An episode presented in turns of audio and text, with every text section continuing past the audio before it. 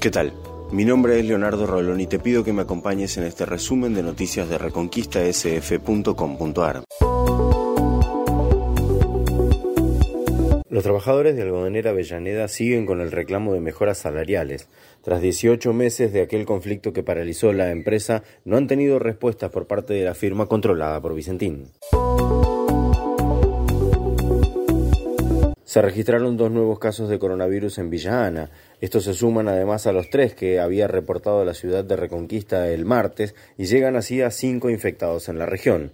Afortunadamente ninguno está internado.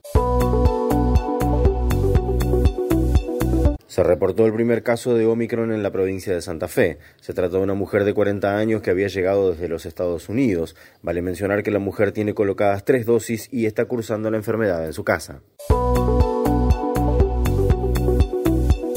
La provincia le presentó al jefe de gabinete nacional el monto actualizado que le debe Nación a la provincia de Santa Fe.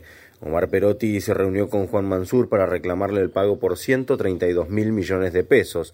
Por el momento el gobierno nacional no especificó cómo ni cuándo comenzará a pagar. Hasta aquí lo más importante que tenés que saber a esta hora. Si todavía no lo hiciste, te invitamos a que pases por reconquistasf.com.ar donde vas a encontrar estas y más noticias.